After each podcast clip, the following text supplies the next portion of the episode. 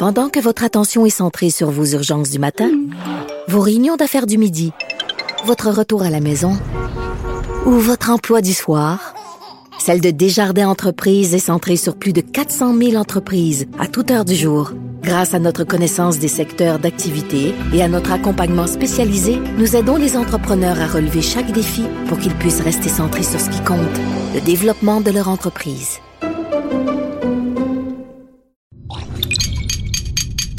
Cube Radio. Il connaît tous les dessous de la politique. L'économie, la santé, le transport. Antoine Robitaille. Là-haut sur la colline. Cube Radio. Excellent vendredi à tous. Aujourd'hui à l'émission, il y aura Thomas Mulcair, comme tous les vendredis, avec nous pour expliquer pourquoi il souhaite que Justin Trudeau se joigne rapidement à la contestation de la loi 21 sur la laïcité. On parlera aussi de la passion de Dominique Anglade pour Robert Bourassa. Ensuite, il y aura Ruba Gazal de Québec solidaire qui viendra nous parler du 14e congrès de Québec solidaire qui se tient en fin de semaine au Cégep Édouard Montpetit à Longueuil. Mais d'abord, devinez qui est en studio avec moi. Oui,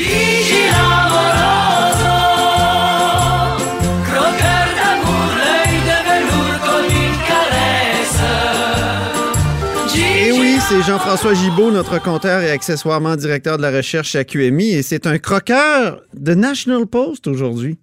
Ouais. Ouais, il est en maudit. Ouais. Je sais pas si, si les auditeurs ont vu cette une du National Post qui Ben est oui, assez hein. gratinée. Ils se sont gâtés. Quatre fromages Hein? Ils se sont gâtés. hein. contre le Québec. Quoi de mieux que de dénigrer le Québec en ramenant des vieilles affaires, puis en faisant semblant que c'est une nouvelle, puis en exagérant un petit peu. Puis bon, pour ceux qui l'ont pas vu, hein, la une du National Post ce matin, c'est comment l'Alberta paye la facture du Québec. Mm. Hein? Ouais. Puis là, ils disent que depuis 11 ans, l'Alberta a contribué au Canada à la hauteur de 240 milliards et le Québec, euh, inversement, a coûté au Canada 171 milliards de dollars. Ça, c'est ce qu'ils disent. Donc, le fédéralisme n'est plus rentable pour les Albertains. Ah, mais ça, ça fait longtemps qu'ils le disent. Tu te souviens, non, mais tu te souviens du débat dans les années 80-90 de Robert Bourassa qui, qui se posait la question. Puis euh, Jacques Parizeau disait le fédéralisme n'est plus rentable. En tout cas, il, il semble ne pas l'être pour les Albertains. Mais est-ce que c'est vrai tout ça? Ben, C'est-à-dire que c'est vrai qu'à cause du pétrole, les Albertains sont les Canadiens les plus riches. Et c'est vrai qu'à cause de ça, ils ne reçoivent pas de péréquation. Et c'est vrai que parce que l'Albertain moyen est plus riche que le reste des Canadiens, ben euh, le même pourcentage d'impôts appliqué sur son plus gros salaire va donner un plus gros montant. Eh, Tout ça, c'est pas très compliqué à comprendre, puis surtout, c'est pas une nouvelle. ça. Mais le pire là-dedans, je vous explique un peu.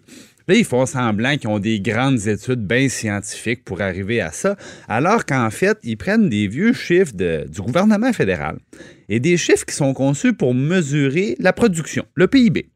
OK. Et c'est amusant parce que c'est pas les premiers Canadiens anglais qui ont la tentation de dire Hum, je pourrais utiliser ça pour voir le fédéral là, dans chaque province, euh, il va dépenser combien et il va chercher combien de revenus. Sauf que Statistique Canada, qui est l'auteur de la publication, Ouais.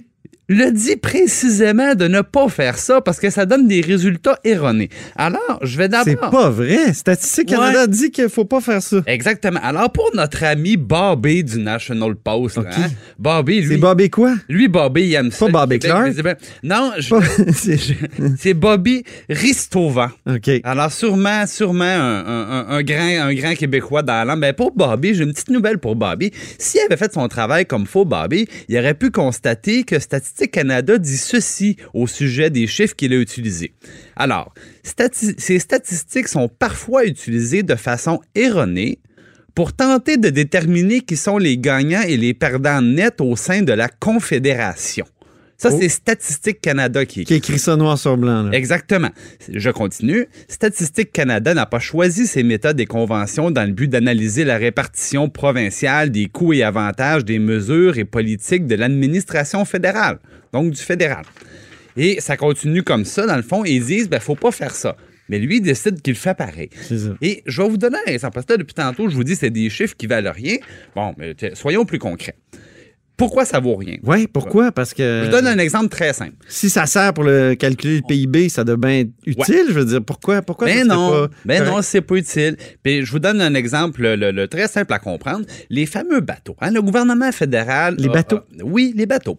Le gouvernement fédéral a fait sa première grande stratégie navale. C'est les conservateurs qui avaient annoncé ça. Au, li- le, le plus, les plus gros contrats de l'histoire du Canada, au-delà de 100 milliards de dollars pour deux chantiers maritimes, un à Vancouver et l'autre en Nouvelle-Écosse. OK? Rien pour la Ils- ils, dévie. ils vont bâtir tous les bateaux de guerre, euh, les bateaux de la garde côtière, ainsi de suite, pendant des années, au-delà de 100 milliards de dollars. Eh bien, eh bien, Antoine, disons que la garde côtière du fédéral, ici, au, au quai à Québec en bas, là, ils ont besoin d'un nouveau brise-glace pour ouvrir le chemin. Alors, ils vont commander le bateau euh, euh, à Approvisionnement Canada et eux, ils vont faire construire le bateau, par exemple, euh, à Vancouver. Bien, l'affaire est que cette étude-là qu'utilise le National Post, il va considérer que le bateau en question, Hmm?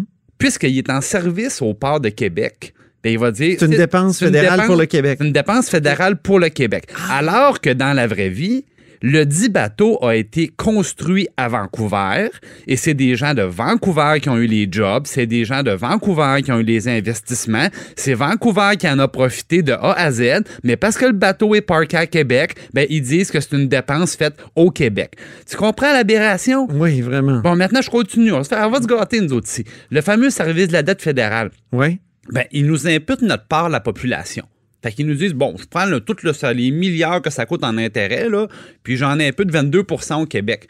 Mais le problème, là, c'est que les actifs qui ont, qui ont été payés avec ces emprunts-là, il n'y en a pas 22% au Québec, il y en a 18% seulement Ah, au Québec. OK. Hein? Oups! Là, euh, d'autres milliards qui viennent de changer de colonne. Alors, je ne veux pas rentrer dans un cours de finance. S'il y en a qui sont intéressés pourront m'écrire, ça, ça va me faire plaisir. Oui. Mais euh, donc, ces chiffres-là n'ont pas été conçus pour ça et les résultats réels ne sont pas ceux-là. Et par ailleurs, j'ai une bonne nouvelle pour Bobby, une très bonne nouvelle pour Ça, ça, c'est le journaliste du Post. Ben oui, c'est le journaliste du Post. Là. Hein? Bobby, ce qu'il oublie de dire un matin, là, c'est que dans les cinq dernières années, la contribution nette de l'Alberta au Canada, elle a baissé de 10 milliards. Ah bon? Alors que dans les cinq dernières années, la contribution nette du Québec euh, au Bon, mais Canada... attention, c'est pas les chiffres que tu dénonces, là, toujours. Oui, OK. mais juste quand je prends, je prends ces chiffres à lui, c'est parce que des fois, il fait une analyse partielle, il oublie des choses. Comme il oublie de dire que la situation de l'Alberta, se, dans le fond, se dégrade chaque année depuis cinq ans, et celle du Québec s'améliore, de sorte que s'il est patient un petit peu, ben ça sera plus vrai dans quelques années. Mais Alors oui. le problème va se régler tout seul. C'est ça, un mariage, là? Oui. Puis ils ont voulu que le Canada include Québec. Hein, il y a- il y a- il y a- en 95, il disait qu'il fallait que le Canada include Québec. Et à donc, euh, si c'est ça, si c'est ça un mariage, Ah. parfois, il y a un membre du couple qui apporte un peu plus au, au mariage, puis parfois c'est d'autres. Et, et l'autre chose que j'aimerais bien m'expliquer. Encore Antoine, faut-il bien calculer. C'est la une du National Post, là, c'est, je répète, comment l'Alberta paye la facture du Québec. Mais c'est drôle, hein?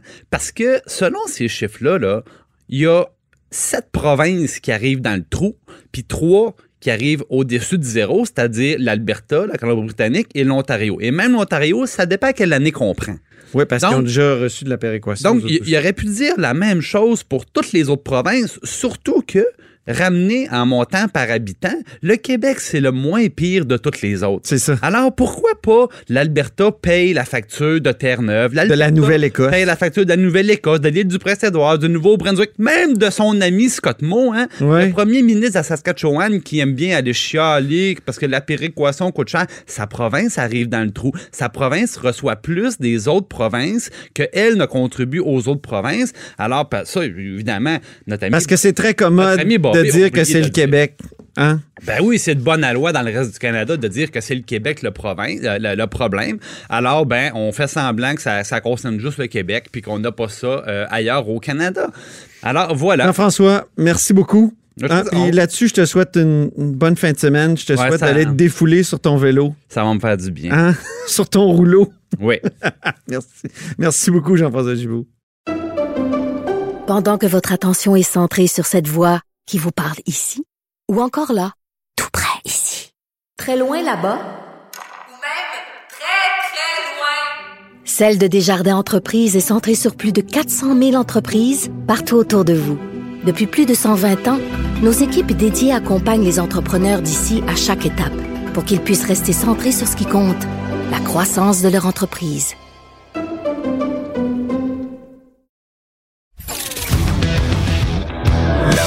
Colline. Une entrée privilégiée dans le Parlement.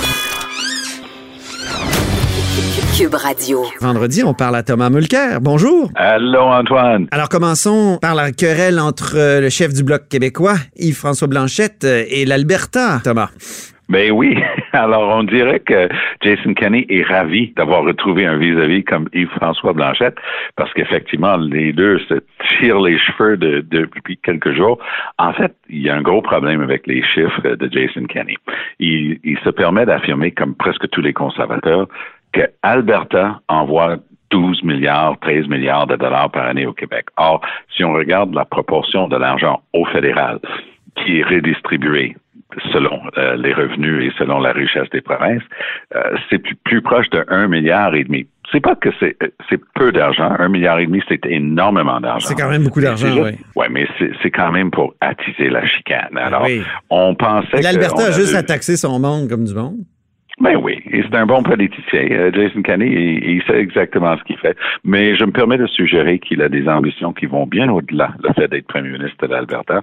En fait, je suis pas mal certain qu'une fois qu'Andrew Scheer perd ses prochaines élections, euh, parce qu'il risque de le garder là pendant 18 mois pendant le, le gouvernement minoritaire, euh, je pense que M. Kenney est en train de s'aligner pour prendre le contrôle du Parti conservateur. Donc peut-être il devrait être un il serait pas moins trop identifié à l'Alberta? Eh bien, c'est justement ça mon point. Il devrait peut-être être un petit peu moins provincialiste et un petit peu plus vision d'ensemble. C'est pas la faute des, libéraux qu'il n'y a personne en Alberta ou euh, en Saskatchewan qui a été élu avec les couleurs du Parti libéral. Ben, Au contraire, M. Trudeau aurait bien voulu avoir ces sièges-là qu'il avait jadis, mais c'est pas, pas lui qui a décidé ainsi. Et je pense qu'il va faire des efforts réels pour essayer de les intégrer. Mais pour l'instant, il y en a qui soufflent sur les braises de ce mécontentement, allant jusqu'à créer un mouvement Wexit. Mais c'est pas pour les euh, faibles euh, de regarder les textes de Wexit parce que je les ai lus d'un bout à l'autre, puis je vous avoue que disons que ça ça pêche pas par un excès de structure et de logique. La première logique manquante, je crois que c'est quand on est un quand on devient un pays étranger, c'est plus difficile de faire passer dans un autre pays étranger un oléoduc. Et de deux, il y, a- y des problèmes de cohérence quand même dans le discours de M. Blanchette, qui, rappelons-le, était dans le gouvernement de Pauline Marois, qui était farouchement favorable à l'exploitation gazière sur l'île d'Anticosti, entre autres. Donc, euh, il est dans une position délicate pour essayer de faire le vierge offensé pour toute forme d'oléoduc ou d'infrastructure. Mais je pense, depuis le début, qu'on se prend de la mauvaise manière dans ce dossier-là. Plutôt que de se concentrer sur les moyens, on devrait commencer avec l'obligation de Le Canada a une obligation de réduire ses gaz à effet de serre conformément à l'accord de Paris qu'on dit vouloir respecter après l'avoir signé. Bien. Commençons avec le résultat, puis après, on va déterminer c'est quoi notre budget et qu'est-ce qu'on peut faire ou pas faire. Les Canadiens produisent plus de gaz à effet de serre per capita que les citoyens de tout autre pays du G20, Antoine. Ah oui, c'est énorme euh, quand même.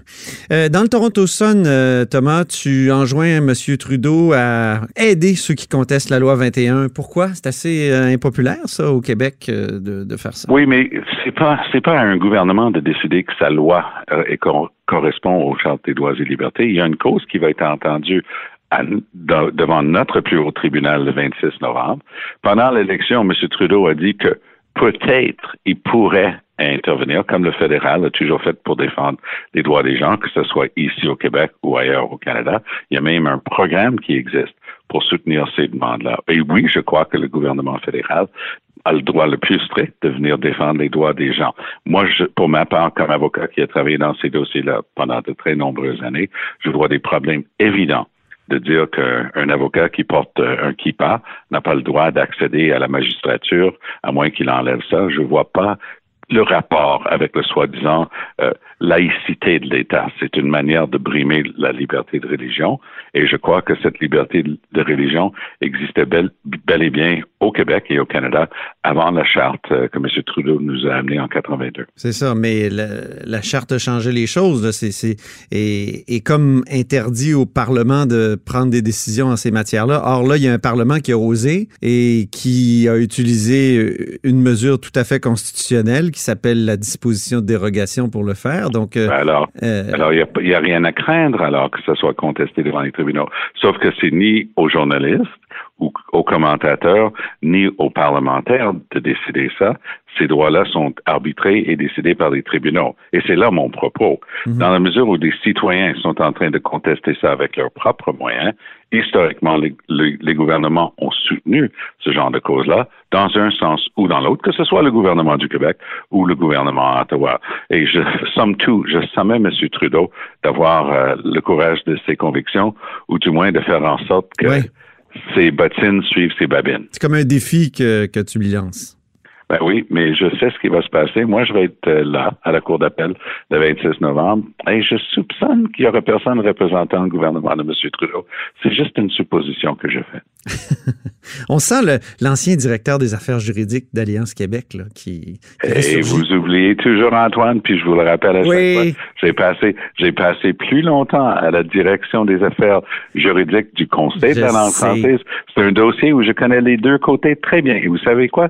C'est bien de connaître les deux côtés de la bataille. Ah, t'es comme le, le Gaétan Barrette des affaires euh, juridiques dans ces matières-là. Et j'étais une des deux syndicale dans le syndicat des professionnels du gouvernement du Québec et justement, j'étais sur la ligne de front en 82-83 à Québec lorsque les péquistes ont coupé les salaires des fonctionnaires de 20% Mais ça, c'est une autre histoire pour une autre émission. Ben, vu que, qu'on est dans le passé, parlons de Robert Bourassa et Oui. Dominique Anglade, euh, l'aspirante chef qui se réclame Oui. de lui. Euh, qu'est-ce Ben, que ça peut vouloir dire en intéressant. 2019, selon toi, toi qui as connu ces années-là? Moi, j'ai tendance, personnellement, là, à chaque fois que j'entends quelqu'un se réclamer de l'héritage de quelqu'un, j'ai tendance à être un petit peu sceptique. J'ai tendance à vouloir, comme ancien du NPD, dire laisse Jack Layton tranquille. Te réclame pas de lui, fais tes propres affaires. Mais Thomas, tu te réclamais de, To- de Tommy Douglas pour équilibrer les budgets? Ben oui, mais je suis pas en train de dire que je suis l'émule mais j'ai dit le précédent était là. OK, Mais OK, OK. Quand, quand quelqu'un dit que sa politique nationaliste vis-à-vis des régions, ça va être une reprise de ça, moi, je, je me gratte toujours la tête, puis je me dis, ah ouais, vraiment? J'écoutais hier, parce que j'étais en onde à la joute euh, à LCN, j'écoutais Mme Oui. Anglade, qu'on avait en entrevue, dire ça. Puis la première chose qu'elle a dite, c'est que elle allait présenter un projet de loi sur l'interculturalisme et elle allait interdire à un futur gouvernement libéral, même sans tenir compte apparemment de ce que les tribunaux pourront dire, par exemple, après la cause qui sera entendue le 26 novembre, qu'elle va interdire le, le recours à nouveau à la clause non-obstant. Là, quand j'écoute ça, je me dis, OK, le but, c'est de connecter avec le monde ordinaire, avec monsieur et madame tout le monde. Dire, je vous ai compris, je, je comprends vos priorités. Puis on dit interculturalisme et on dit clause non-obstant dans la même phrase, puis c'est comme ça qu'on va connecter avec le monde. Je me permets d'en douter, Antoine. Bien. Bon, ben, on va sûrement en rediscuter, Thomas. Merci beaucoup pour euh, cette Allez. analyse du vendredi. À très bientôt. Au revoir, à très bientôt. Pendant que votre attention est centrée sur vos urgences du matin, vos réunions d'affaires du midi, votre retour à la maison ou votre emploi du soir, celle de Desjardins Entreprises est centrée sur plus de 400 000 entreprises à toute heure du jour. Grâce à notre connaissance des secteurs d'activité et à notre accompagnement spécialisé, nous aidons les entrepreneurs à relever chaque défi pour qu'ils puissent rester centrés sur ce qui compte, le développement de leur entreprise.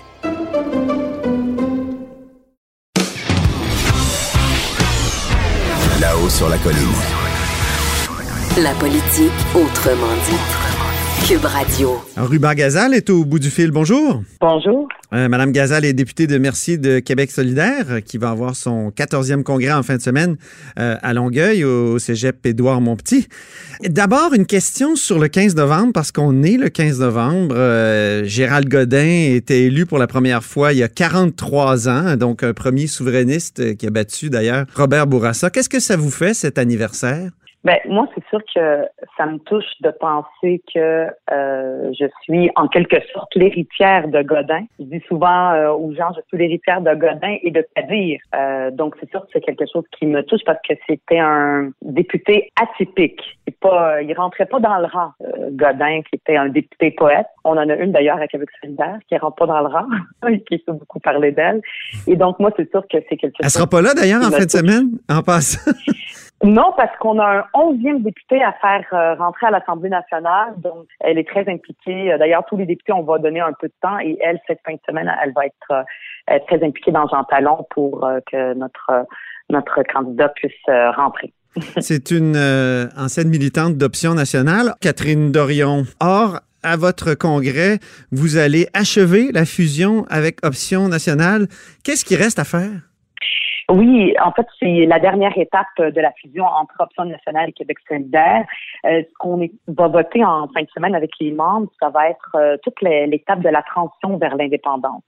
C'est-à-dire qu'il y a des propositions qui sont contenues dans euh, le programme d'Option nationale qui ne le sont pas euh, dans Québec solidaire et on va le faire. Qu'est-ce qui va arriver au moment où de l'élection de, de gouvernement solidaire? Donc, une fois qu'on est élu, jusqu'au référendum pour une euh, pour le Québec parce que ça, ça reste, c'était dans le programme de Québec solidaire et ça reste. Donc, dans cette période de transitoire, qu'est-ce qui va arriver, par exemple, avec euh, toute la question de la, le rapatriement des impôts et des taxes fédérales, le maintien des frontières, euh, toute aussi la, question de la fermentation à la reine, c'est quelque chose qui qu'on qu'on veut plus faire à Québec solidaire et on aimerait que ça soit enlevé. Donc, toutes sortes de euh, toute la stratégie, on va avoir toutes sortes de mesures sur la meilleure stratégie euh, de la transition vers euh, le pays du Québec. Est-ce que le Québec souverain garderait le dollar canadien?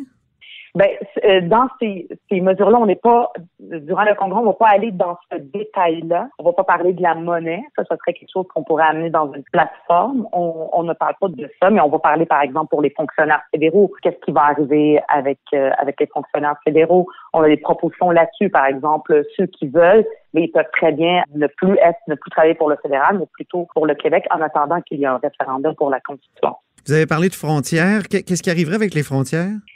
Ben, c'est sûr que les frontières du Québec vont être maintenues, mais c'est sûr que ces discussions-là, ce qu'on dit, c'est que il faut qu'elles soient faites aussi euh, de nation à nation, parce qu'on a aussi les nations autochtones. Euh, on a déjà fait ça par le passé, notamment euh, la le, le, traité, voyons, j'oublie le terme des braves.